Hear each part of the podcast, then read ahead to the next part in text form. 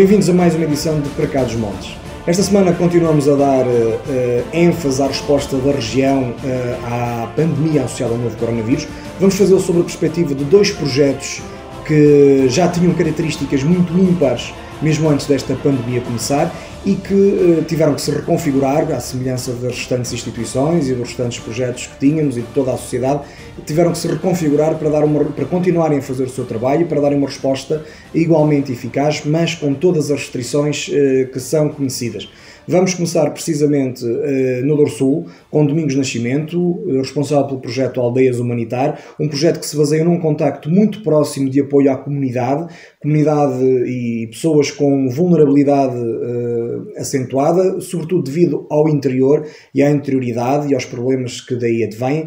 Depois falaremos com António Ribeiro, da Associação de Desenvolvimento, da Associação 2000 de Desenvolvimento, que trabalha com as pessoas com deficiência, quer na parte formativa, quer eh, também na parte de apoio uh, às pessoas e essa comunidade muito específica e muito vulnerável também nesta situação de pandemia. E vamos precisamente começar no Douro Sul com o Aldeias Humanitar.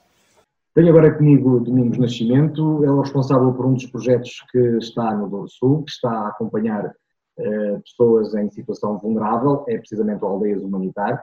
O Domingos, uh, antes de mais, bem-vindo novamente ao nosso programa e está aqui hoje precisamente para falarmos também sobre uma vertente que ainda não nos tinha sido possível abordar com, com, muito, com muito mais uh, com mais pormenor, que é precisamente o trabalho que a Aldeias Humanitar faz e de que forma é que esse trabalho uh, teve que se alterar nestas semanas.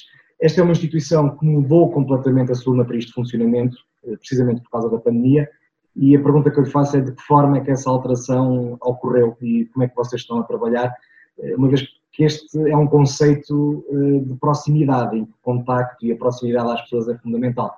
Como é que mudou tudo na, na Aldeias Humanitárias? Muito obrigado pelo, pelo convite. O Luís também reorganizou uh, o trabalho que tem feito uh, face à circunstância, uh, o que tem permitido à região estar atenta e discutir esta, esta circunstância que é claramente desassossegante. Ehm, relativamente ao projeto Aldeias Humanitar, tal como uh, o nome do projeto, ou seja, é, continua a ser projeto, não quer nunca ser uma instituição, porque quer ser sempre projeto, porque um projeto pressupõe que está em constante mudança, pode a qualquer momento ser alterado. E o projeto Aldeias Humanitar percebeu muito rapidamente que tinha que se reorganizar para fazer face às novas exigências da circunstância. Eh, por isso, eh, definimos um plano de contingência, alteramos completamente o modelo, sem, obviamente, descurar o trabalho que já estávamos a realizar junto das pessoas e acompanhamento que sempre fizemos e continuamos a fazer em casa das pessoas, prestando cuidado de saúde e cuidados sociais. O projeto Aldeias Humanitárias assenta num modelo muito diferente do comum das instituições, que também elas fazem um grande trabalho na região. No entanto, o, o Aldeias Humanitário vai preencher, digamos, um espaço que estava por resolver eh, e esse espaço tem como centralidade a eh, grande realidade que existe fundamentalmente no interior de Portugal, que é o desamparo humano. O desamparo humano é uma realidade, não porque nós tenhamos abandonado as pessoas, mas por, por força das dinâmicas demográficas, as pessoas ficaram sozinhas, sem retaguarda familiar, sem vizinhos, sem serviços nas aldeias, mesmo tendo as instituições que os apoiam, a Junta de Freguesia que também fazem um excelente trabalho e os municípios que fazem um excelente trabalho. Qual foi a mudança?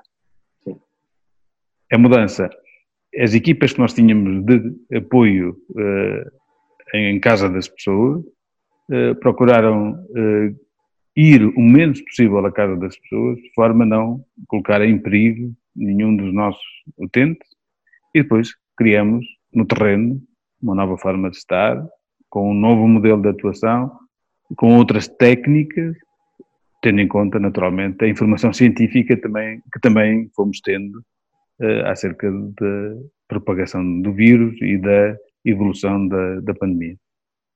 Falava dessa questão do desamparo como sendo um dos grandes problemas que nós atravessamos no interior do país.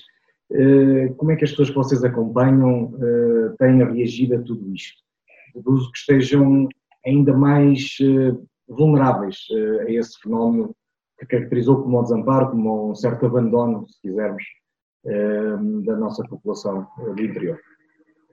A verdade é que as pessoas que hum, neste momento, a circunstância de confinamento eh, que nos foi pedida aproximou os núcleos familiares, mas também deixou mais sozinhas as pessoas que já estavam sozinhas. Porque eh, as, as famílias eh, e até a sociedade procura não estar em contato com outras pessoas e os poucos laços familiares e os poucos laços de vizinhança que existiam ficaram muito mais frágeis.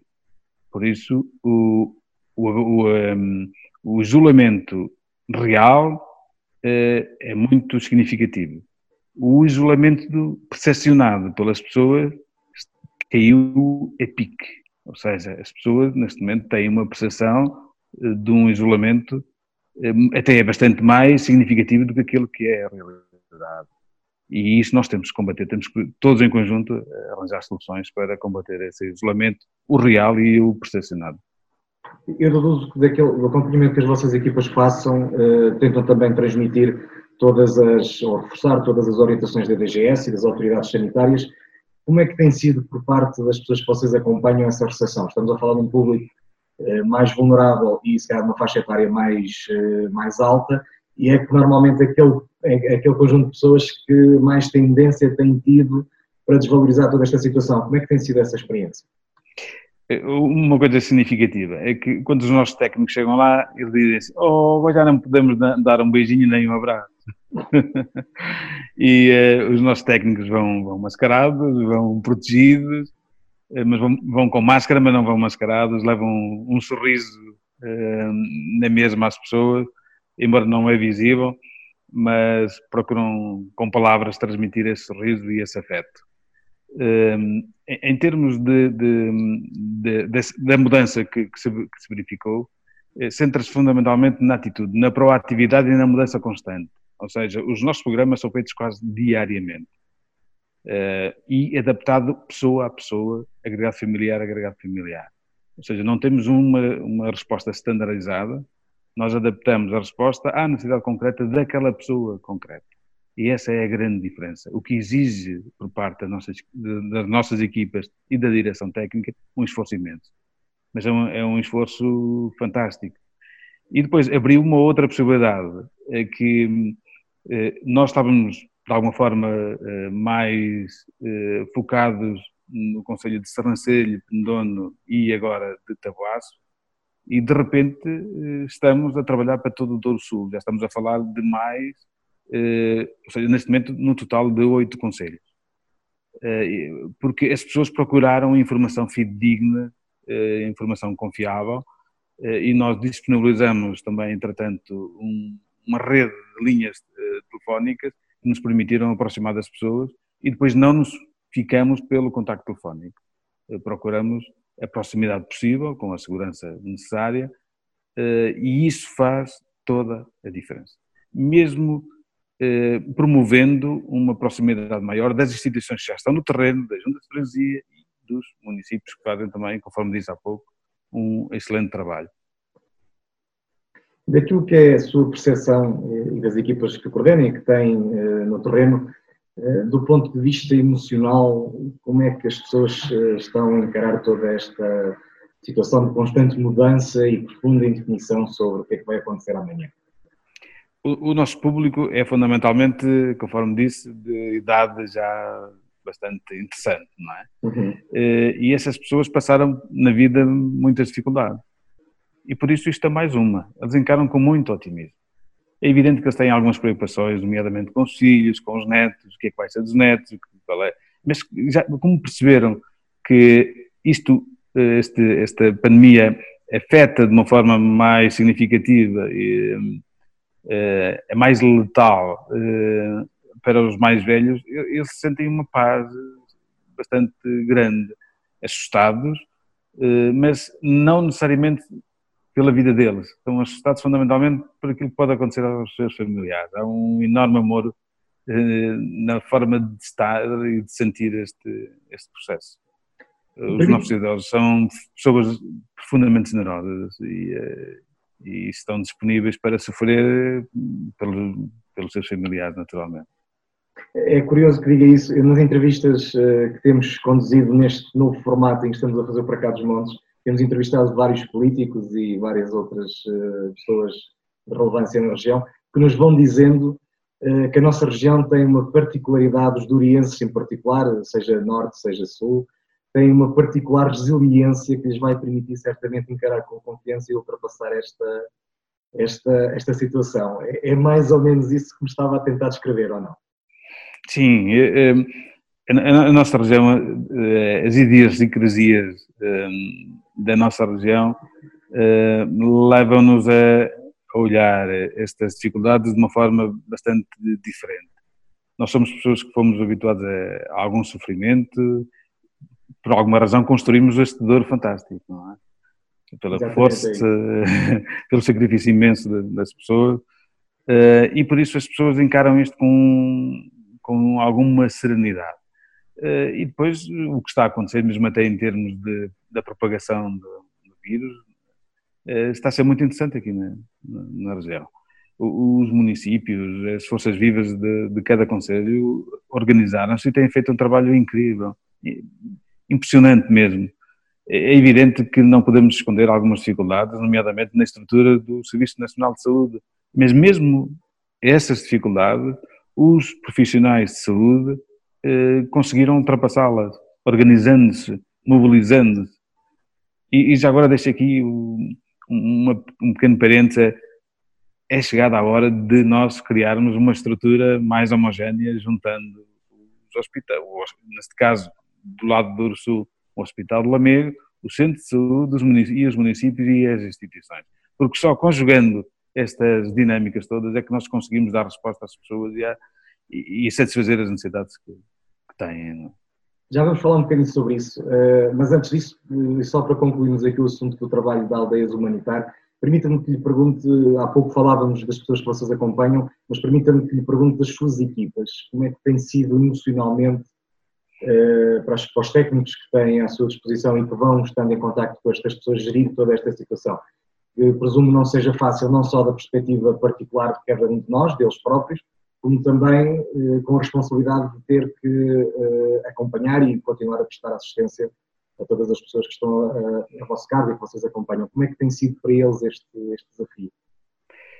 Se o modelo do Aldeias Humanitária era levar cuidado de saúde e sociais a casa, o, esse, esse trabalho continua a ser feito de alguma forma, mas agora passamos a ter no terreno um trabalho muito mais sistematizado e com algum afastamento controlado da, das pessoas, mas também agora passamos a fazer um trabalho à distância.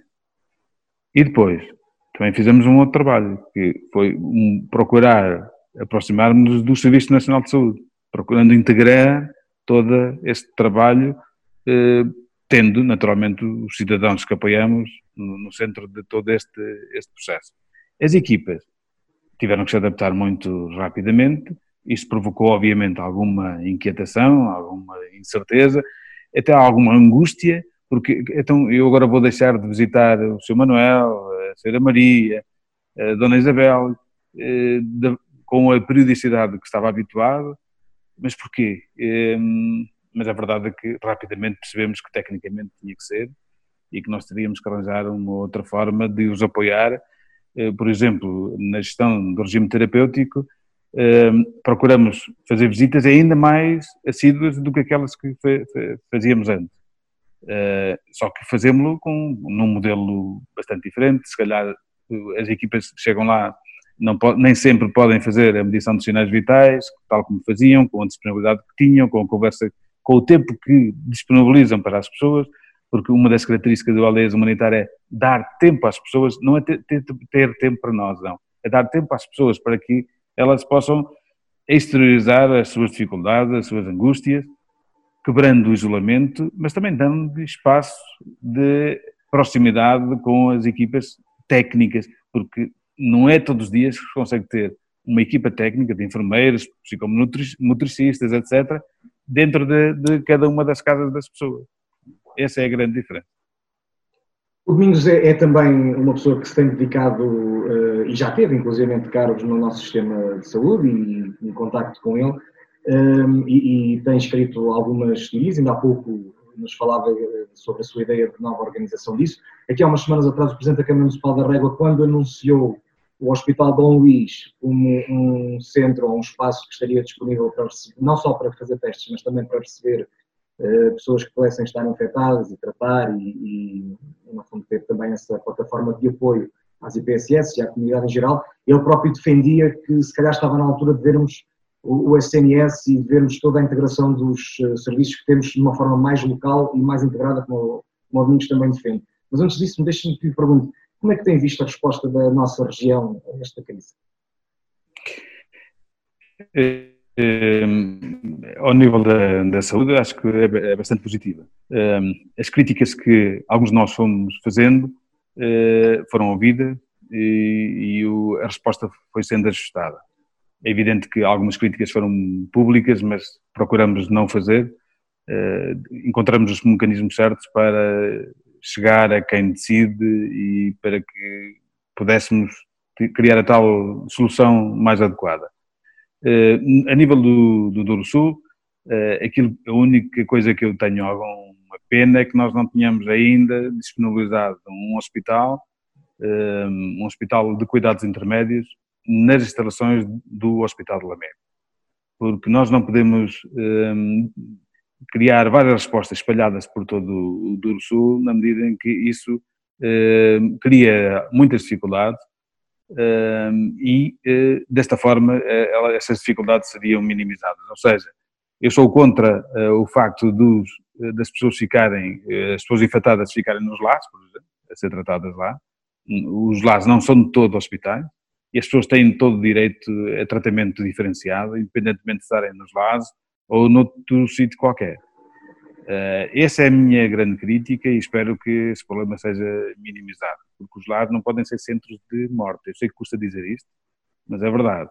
Eu, eu defendo, ao contrário, os lares devem continuar com as pessoas que não estão infectadas, com a normalidade possível, uh, mas uh, todas as pessoas que nos lares fiquem com, com infectadas devem ter um tratamento adequado numa estrutura hospitalar, com cuidados diferenciados. E isso só pode ser junto das estruturas hospitalares. Não vejo outra maneira, porque os cuidados diferenciados é lá que estão. Por isso a resposta é genericamente positiva. Os municípios, realce mais uma vez, tiveram um papel fantástico. Eh, o vem demonstrar que a saúde deve ser descentralizada e os municípios devem ter um papel estruturante na organização da saúde. Por isso defendo cada vez mais os sistemas locais de saúde e a verdade é que, não institucionalizado, nós tivemos, tivemos agora, na prática, um sistema local de saúde a funcionar na região. E que acabou por ser montado com poucas semanas. É incrível, é verdade isso. Quando queremos, queremos, e quando queremos acontece mesmo. Não só foi montado muito rapidamente e foram disponibilizadas infraestruturas uh, e adaptadas, aquelas que não estavam. Uh, há pouco falei no caso da régua, pronto, a questão de existir um hospital que está desativado é uma mais-valia, mas desde pavilhões, feiras salas de exposições. A régua, a régua é, um, foi, é um grande exemplo. Eu, tive, eu ouvi a, a participação do presidente da régua no, no vosso programa, tive o cuidado de, de o felicitar, porque a régua tem uma atitude proativa fantástica e, e uma clarividência imensa, uh, o que permitiu resolver alguns problemas que, entretanto, por lá aconteceram.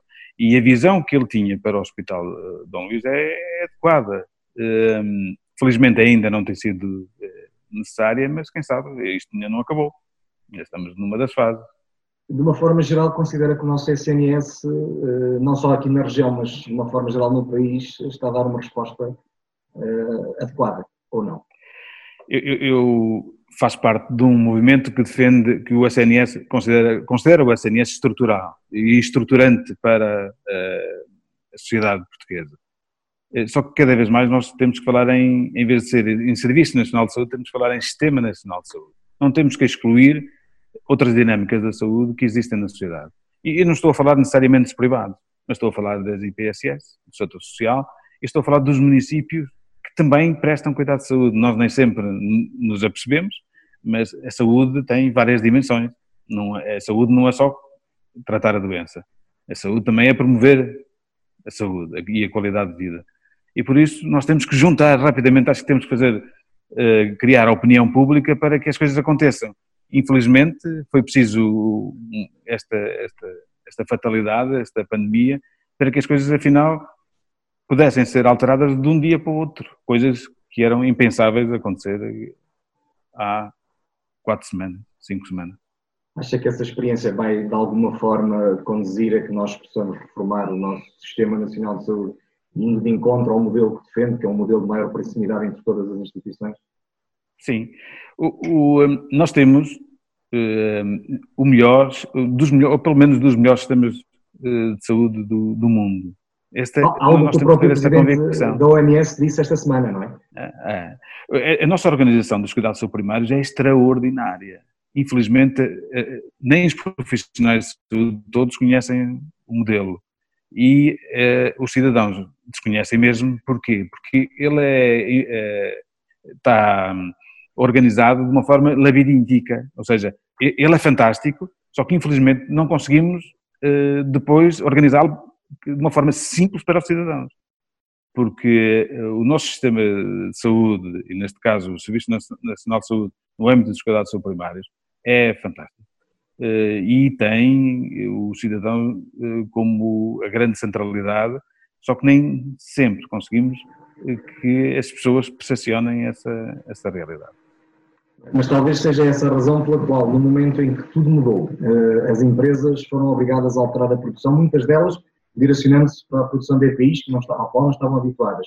As câmaras, as autarquias assumiram funções que não tinham na área da saúde e assumiram-nas muitas vezes eh, extrapolando também as suas competências. Uh, tudo isto acontece porque nós temos efetivamente tal, essa tal boa organização, embora possa não ser perceptível por parte do cidadão, ou foi mais um daqueles momentos em que os portugueses se desenrascaram muito bem duas ou três semanas?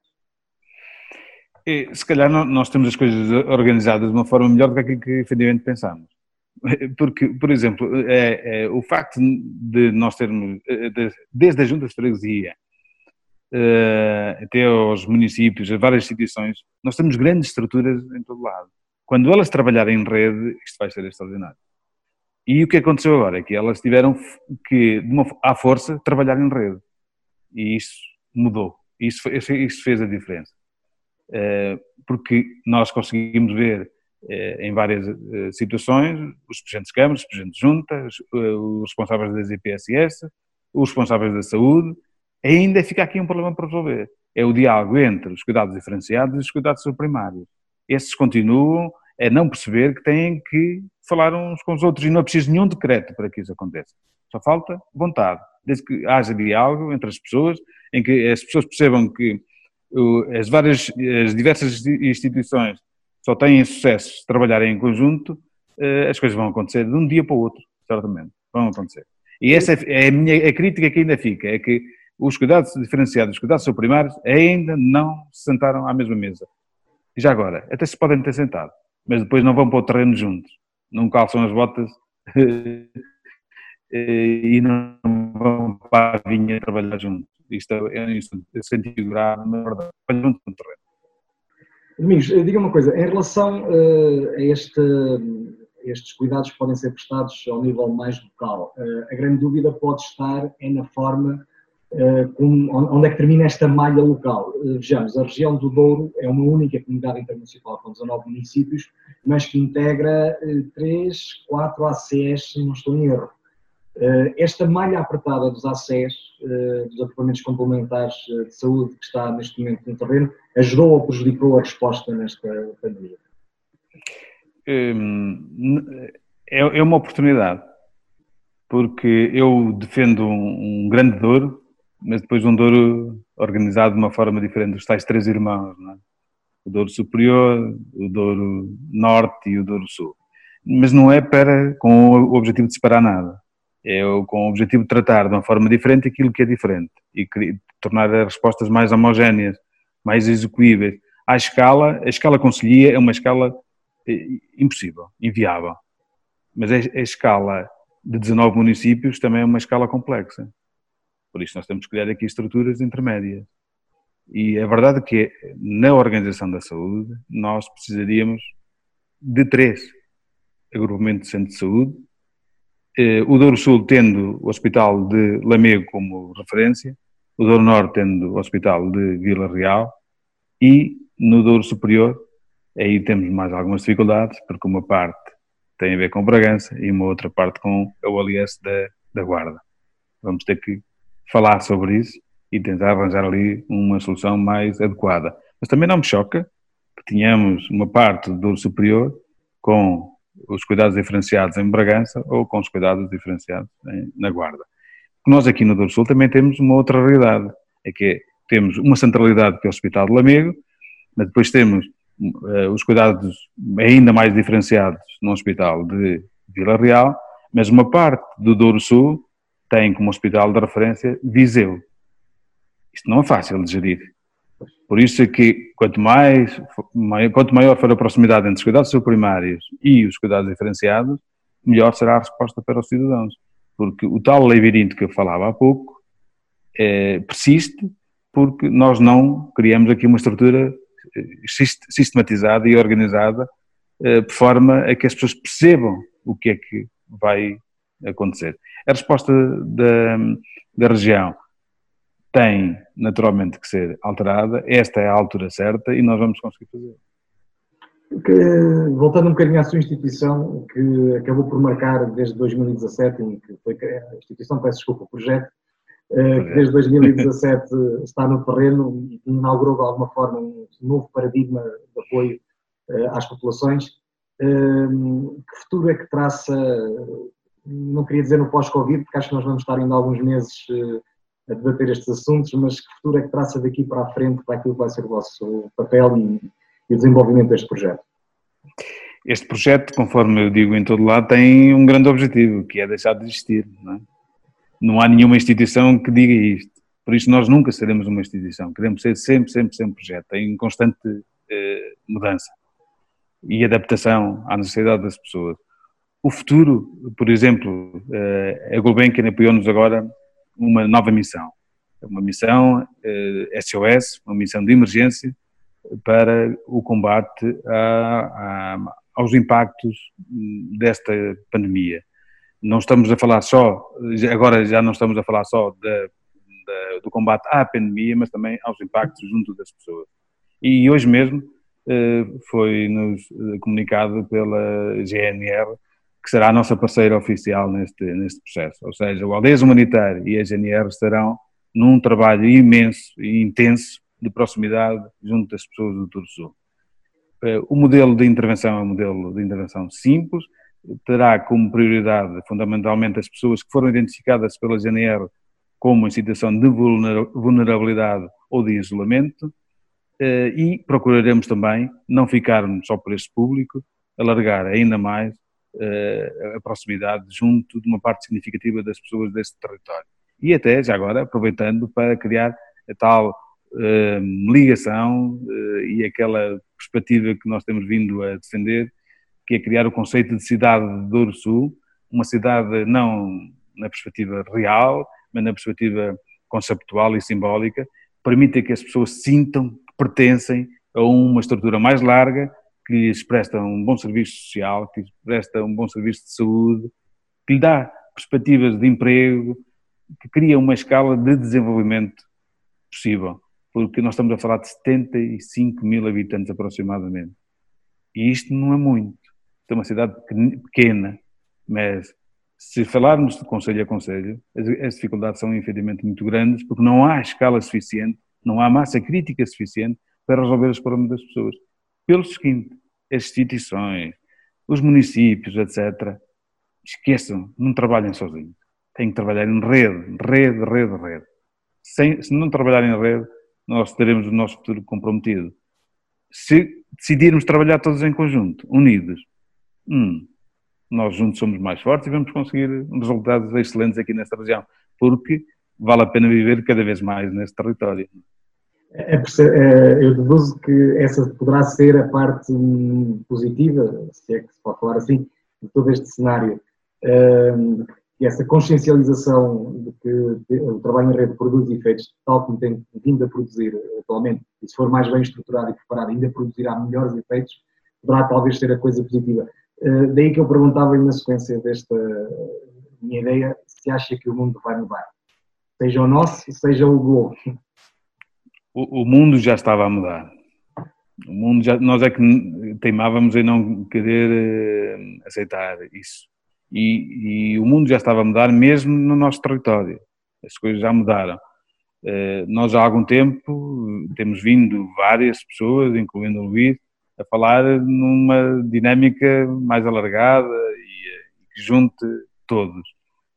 Agora vai mudar mesmo a sério, vai mudar a força. Eh, já mudou durante estes dias, é incrível, em tão poucos dias como é que as coisas mudaram, e não vai ser aceitável um, ehm, o trabalho isolado, o trabalho é, fechado, isso já acabou. acabou. Nós, a sociedade civil não vai aceitar uma coisa Não vai aceitar porque percebeu que a resposta só é eficiente quando é robusta e quando é feita de uma forma hum, coletiva, digamos. Domingos, muito obrigado por ter aceito o nosso convite, por nos ter dado não só a sua visão sobre toda esta situação, como também descrito como é que o projeto Aldeias Humanitárias se está a desenvolver na região do Sul. Obrigado, eu.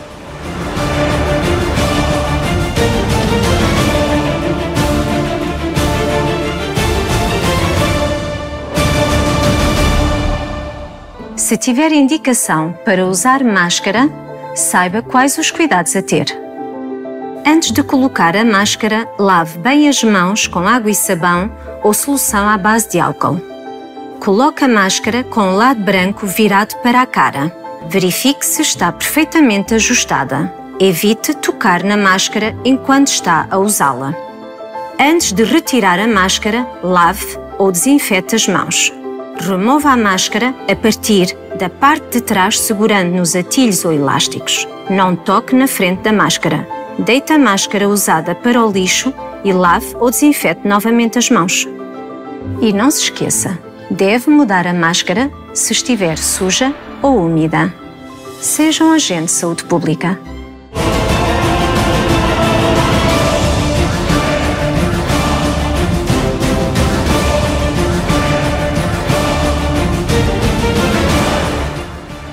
Tenho agora comigo o António Ribeiro. Nós, no princípio do nosso programa desta temporada, convidamos precisamente António Ribeiro para nos falar da A2000, na altura eh, por um excelente motivo, um motivo da ampliação da, da, instituição e da nova casa que tinha, e também para darmos a conhecer um pouco mais do trabalho que tinha em mente. Um, confesso que preferia voltar a convidá-lo para falarmos de coisas mais agradáveis, mas uh, estamos perante uma situação em que instituições como a A2000 em particularmente a A2000, eh, que tem uma resposta diferenciada e, e não se enquadra naquele tradicional leque de IPSS que tem, que tem sido notícia nos últimos dias, eh, e, e, queríamos conhecer precisamente como é que estão a lidar com isso. António, muito obrigado por ter aceito o nosso convite, antes de mais. Eh, e a pergunta primeira é mesmo essa, como é que a A2000, tendo atenção àquilo que faz, tem lidado com esta alteração de paradigma da nossa sociedade? Muito boa tarde, muito obrigado pela oportunidade, mais uma vez. É há 2000, perante esta pandemia, eh, que espero que não se torne um pandemónio, está a lidar de uma forma também sui generis, porque nós temos a atividade suspensa por ordens do Governo, desde o dia 16 de março, e, e, portanto, neste momento o que nós estamos a fazer é com as nossas armas, ao nível tecnológico, tentar acompanhar o melhor possível e o mais possível todos os nossos clientes, utentes de todos os projetos. Esse acompanhamento, portanto, a 2000 tem, ao contrário das, de outras IPSS, eh, não tem, eh, grande parte desses utentes estão fora das instalações. Eh, em concreto, como é que vocês conseguem manter o contacto?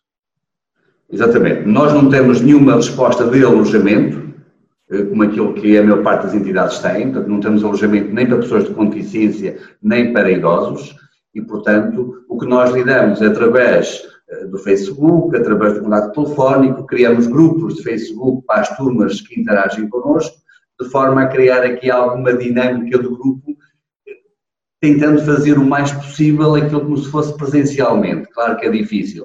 Temos vindo a notar que todos os nossos clientes têm uma vontade enorme e umas saudades enormes de voltar à dinâmica anterior, isto é, de voltar à formação e ao, e, e ao contacto presencial.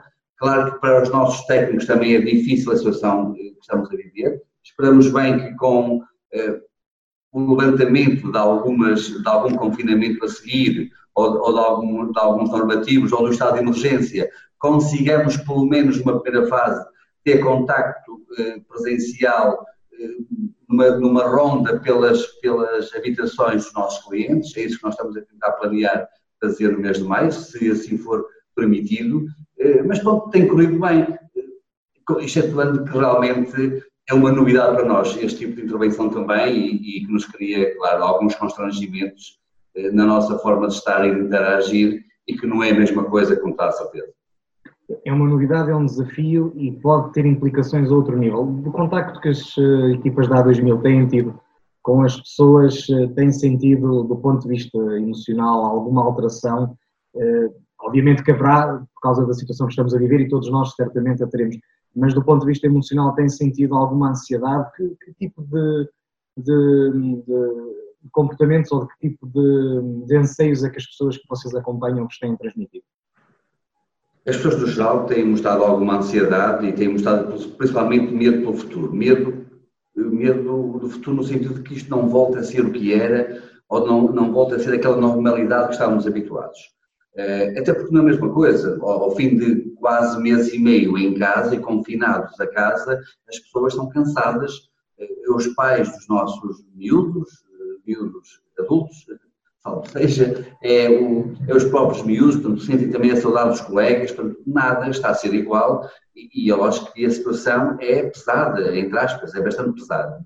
É necessário voltar a criar alguma dinâmica presencial e é isso que nós esperamos bem que aconteça a partir de maio, a partir do momento em que os governantes nos deixem ou nos deem autorização para interagir mais de perto numa primeira fase e voltar a normalizar a seguir, que é isso que nós queremos que passe.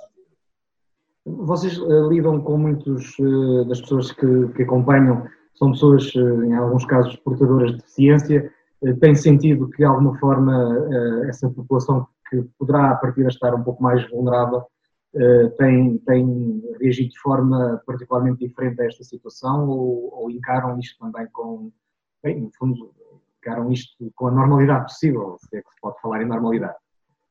É a normalidade possível. É, eu, eu diria que é a normalidade que nos deixam que seja, ou que a situação deixe que seja neste momento. Eu também não queria aqui, é claro que todos nós estamos empenhados em que toda esta fase corra bem, que acabe depressa, e queria salvaguardar a questão de saúde das pessoas em primeiro lugar, mas também salvaguardar a questão da saúde mental das pessoas, porque uma situação destas de confinamento também altera aqui todos os nossos paradigmas e todos os nossos perfis de saúde e é necessário combater isso.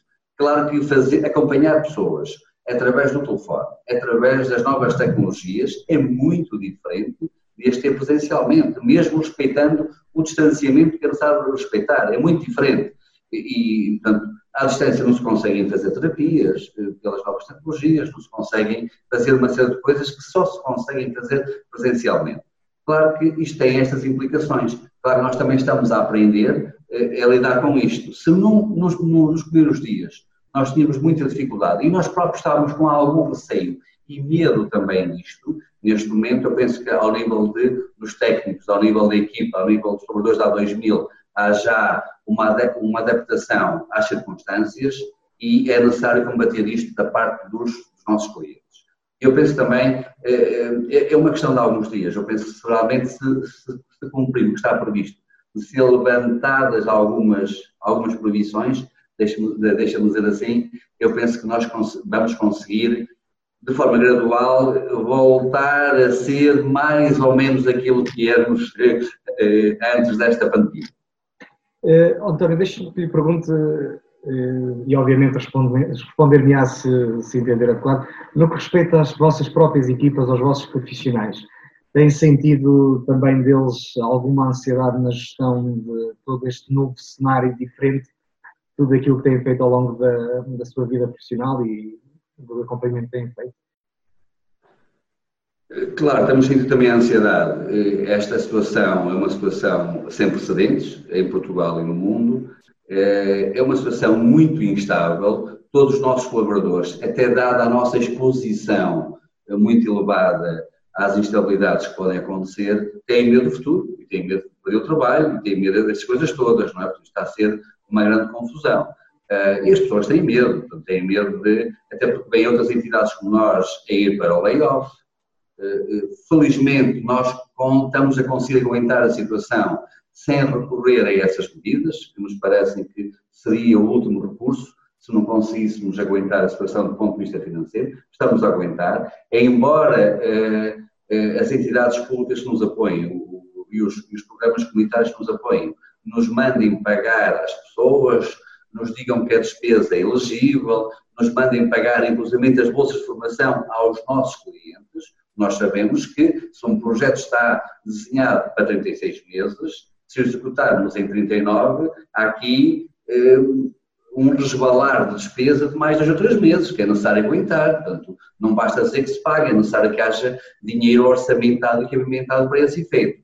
E, e, e eu acho que este receio é transversal, quer à direção, quer às chefias intermédias, quer aos nossos colaboradores. Portanto, há este receio também.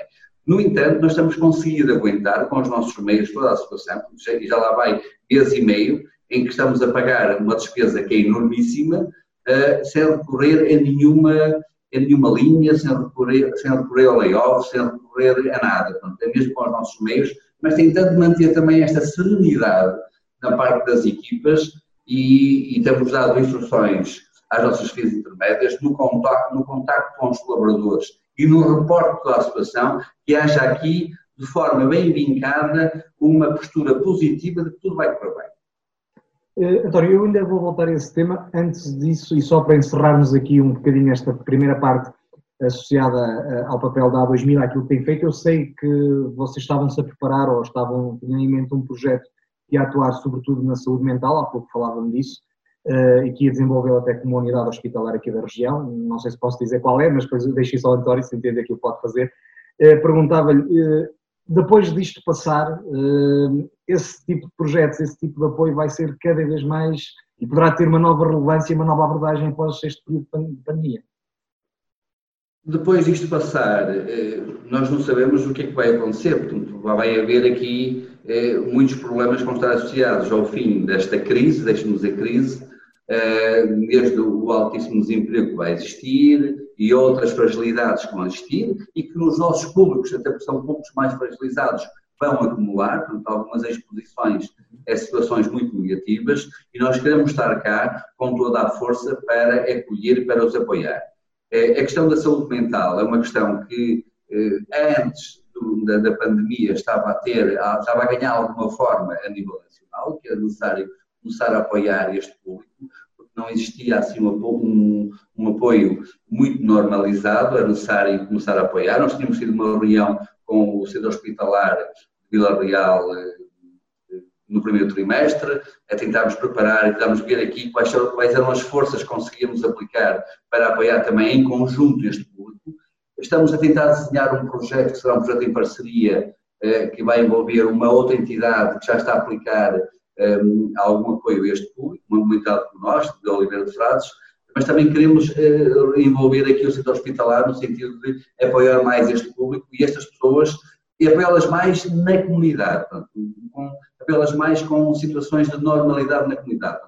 desde que sejam acompanhados notificados, podem fazer uma vida normal. Porque isto nós queríamos fazer, espero que não fique adiado por causa desta da, da pandemia, espero que a gente consiga realmente eh, avançar com este projeto, mas também com outros que estavam, que estavam nossa mente e que estavam na nossa mira.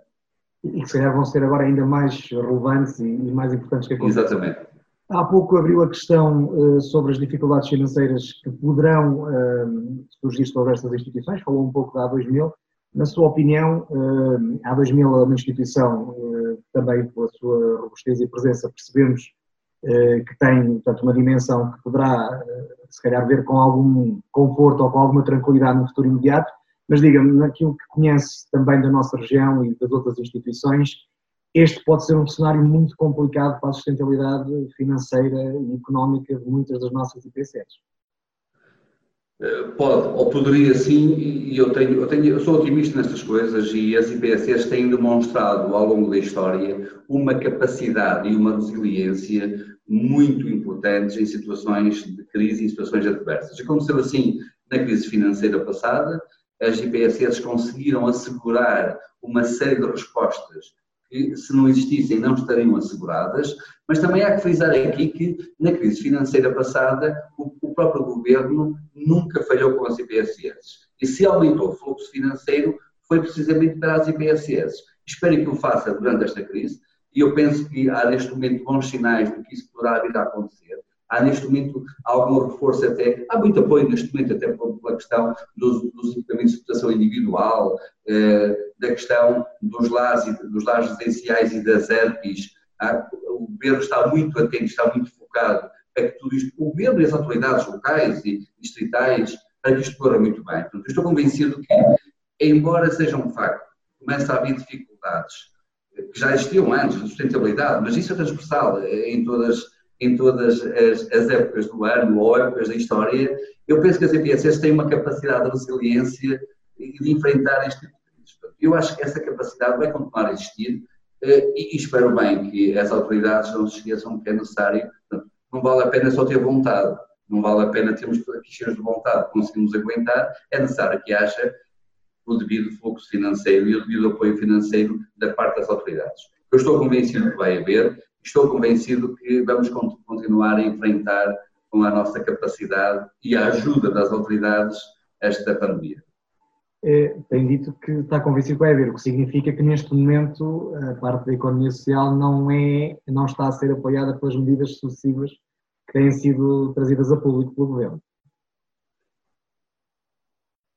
Claro que se nós pensarmos, nós queremos muito mais, mas queremos muito mais sempre, não é? Agora, dentro de uma, de uma época em que estamos a viver, em que não há nenhuma atividade que se safe, todas as atividades estão em crise, não há mesmo nenhuma atividade que consiga sobreviver da melhor forma, eh, os recursos são escassos, é necessário dividi-los, tendo aqui a capacidade da medida e do, do, peso para cada, para cada entidade. As IPSS são muito importantes nesta fase, porque estão na linha da frente, portanto, aquelas têm eh, eh, respostas residenciais estão mesmo na linha da frente, eh, nos pontos muito fragilizados e que são atacados pelo, pelo vírus e pela pandemia. E pela pandemia. Eu estou convencido que, da parte das autoridades locais, tem-se assistido é um apoio enormíssimo da parte das autarquias, umas mais que outras, obviamente, mas enorme das autarquias, eh, das empresas até de, do, do comércio retalho, do, do grande comércio, tem havido um apoio fantástico a esse tipo de entidades. Claro que nós, nós esperávamos que houvesse um fluxo financeiro maior da parte do Estado, mas eu, estou convencido que vamos lá chegar e que vai, e que vai, e que vai haver. Eu sou otimista nestas coisas e, e se falar pela minha entidade, eu digo assim: ora bem, a minha entidade não teve um acréscimo de fluxo. Tem um projeto que está aprovado, tem um orçamento aprovado para este ano e para os seguintes, eu não estou à espera de um fluxo, que haja um aumento de fluxo mas já foi muito bom as autoridades, dizerem assim, olha, esta despesa que está a fazer, embora não esteja a executar o projeto, que ela foi elegível com a execução do projeto, embora não esteja a executar, pode eh, eh, apresentar a despesa porque ela é elegível. E isto é já um apoio, obviamente, porque era muito pior se tem suspendido a atividade, é despesa, que é despesa corrente, de ordenados, de instalações, de manutenção e etc., não fosse considerado elegível. Portanto, seria a nossa, a nossa morte, entre aspas, a seguir, não é? Portanto, isso já é um apoio que existe. Eu estou convencido que as exceções que estão a ser criadas, do ponto de vista fiscal, do ponto de vista das contribuições, do ponto daquilo que existe neste momento, as linhas de apoio que existem neste momento, não são suficientes. Não, não são, claro que não são. Mas eh, são aquilo que é possível e eu estou convencido que, entre todos, se eh, subirmos a capacidade de resistência, capacidade, o peso por todos, vamos conseguir ultrapassar isto. Há pouco referiu que as câmaras municipais, autarquias, as entidades locais também têm dado um apoio imenso a todas as suas instituições, mas o inverso também acontece. A A2000 disponibilizou alguns dos seus meios a algumas das autarquias da região. Quero falar um bocadinho sobre isso? Sim, nós tivemos, nós, por força das instalações da nossa sede, que são enormíssimas, nós tivemos um contacto com a senhora Secretária de Estado, eh, por iniciativa dela, eh, logo nos primeiros dias, no fundo, da paragem da atividade, para ela quis saber quais são as nossas capacidades ao nível do alojamento e se podíamos funcionar até como um centro eh, de retaguarda para acolher eh, doentes eh, de Covid. Eh, nós lá tivemos a evidenciar as nossas capacidades, o que é facto é que nunca foi necessário, mas depois, ali, por eh, mais ou menos antes do final do mês de março, tivemos um contacto da Câmara Municipal da Régua para saber até que ponto podíamos disponibilizar as câmaras que nós temos no alojamento eh, para a Câmara da Régua montar os equipamentos de, de segunda linha que tem montado neste momento para acudir e acolher os doentes Covid se fosse, se fosse necessário. Portanto, nós disponibilizamos à Câmara da Régua 46 camas que tínhamos aqui eh, no nosso alojamento e é uma entidade, uma IPSS Santa Marta, um, ehm, ao Centro Social e Paroquial de São Miguel de Lobrigos, disponibilizamos seis camas também, que, aqueles, que eles nos pediram e que vieram buscar. estamos, estamos neste momento 52 camas disponibilizadas equipamentos da Régua e Santa Marta e estamos, estamos obviamente à disposição das autarquias para aquilo que nós tivermos capacidade de fazer, se assim o entender. Eh, de alguém que conhece bem a região, as instituições e que contacta com elas diariamente, como é que acha que tem sido a resposta eh, da nossa região a este problema, a esta crise?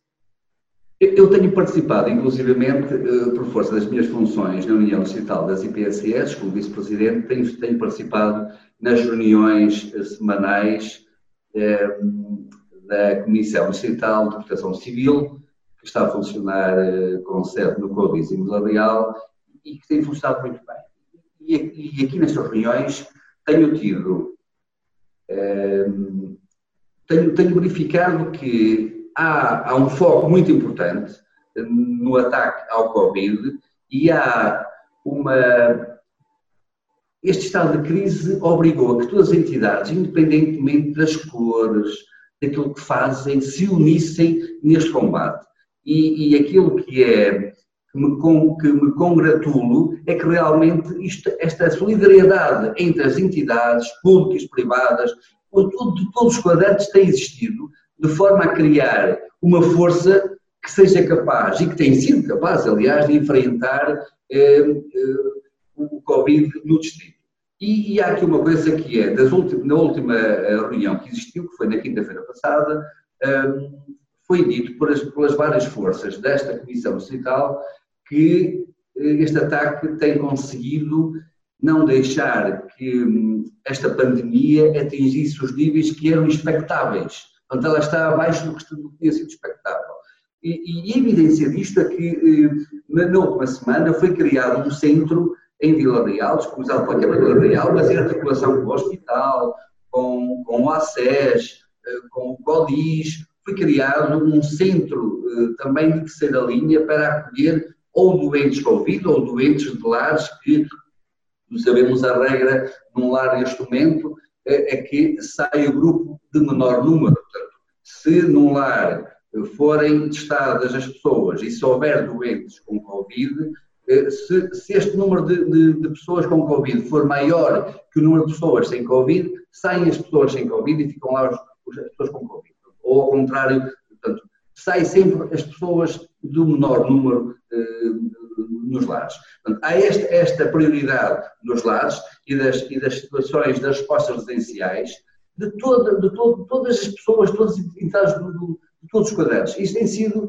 tem sido realmente uma situação que eu, eu não imaginava, mas também sou novo, realmente, mas eu nunca, nunca passei por uma crise destas, eu nunca imaginava que fosse possível criar esta onda de solidariedade, esta onda de, de união em todas as forças para combater esta situação, que é uma situação grave e que é um, que é um inimigo, enfim, sem face, mas com uma gravidade enorme.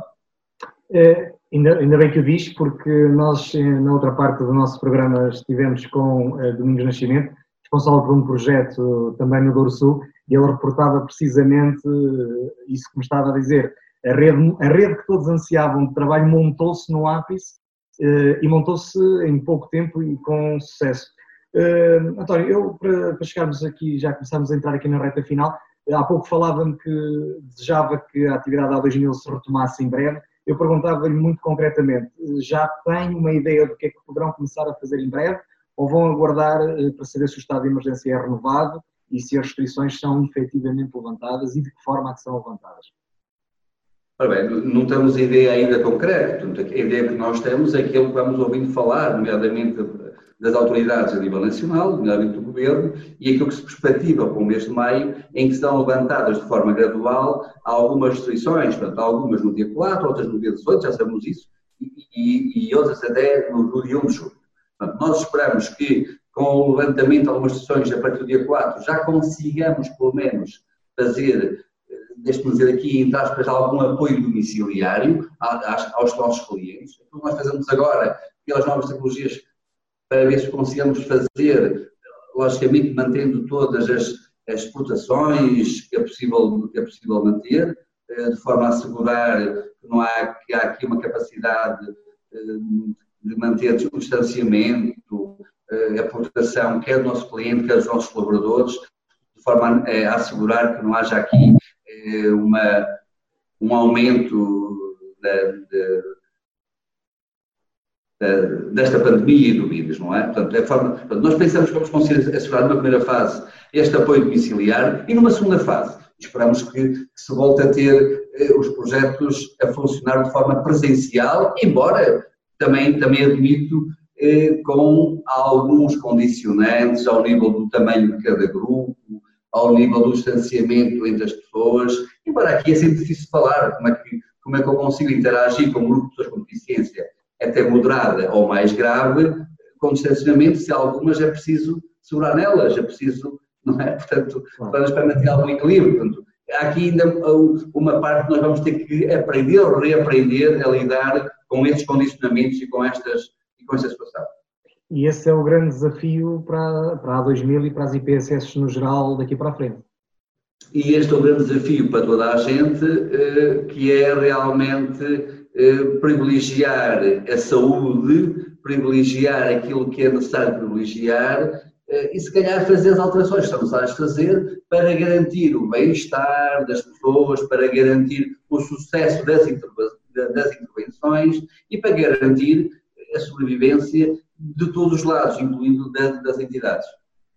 António, quero agradecer mais uma vez o carinho que nos disponibilizou para fazermos este apanhado sobre a resposta de uma instituição que não é uma IPSS, como as pessoas às vezes acham eh, que são todas iguais, não são, a 2000 faz um trabalho diferente, tivemos a oportunidade de mostrar no início desta, desta, desta temporada do nosso programa e hoje quisemos ir perceber como é que se adaptou e, à semelhança de todas as outras adaptou-se eh, e está a funcionar e vai voltar tão forte como sempre. Não é verdade, António?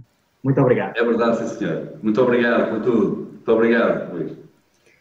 Termina assim mais uma edição de Parcados Montes, onde procuramos continuar a dar a conhecer a resposta da nossa região e das suas instituições a esta pandemia associada ao novo coronavírus. Este programa para cá dos Montes é uma coprodução da Associação Valdouro com a Universidade FM, tem a apresentação de Luís Almeida e Ana Gouveia, a edição e a produção de Daniel Pinto. Hoje, à semelhança do que temos feito nas semanas passadas, começamos e vamos acabar com imagens de uma região que está despida de todo aquele seu burburinho e de todo aquele seu fulgor típico e que naturalmente nesta altura do ano já se começaria a sentir nas nossas ruas, eh, junto aos nossos eh, rios e em todas aquelas zonas fantásticas que a nossa região tem para oferecer. Infelizmente, este ano, devido à situação de pandemia, tal vai acontecer apenas mais tarde. E até lá, o nosso conselho mantém-se. Por favor, se puder, fique em casa.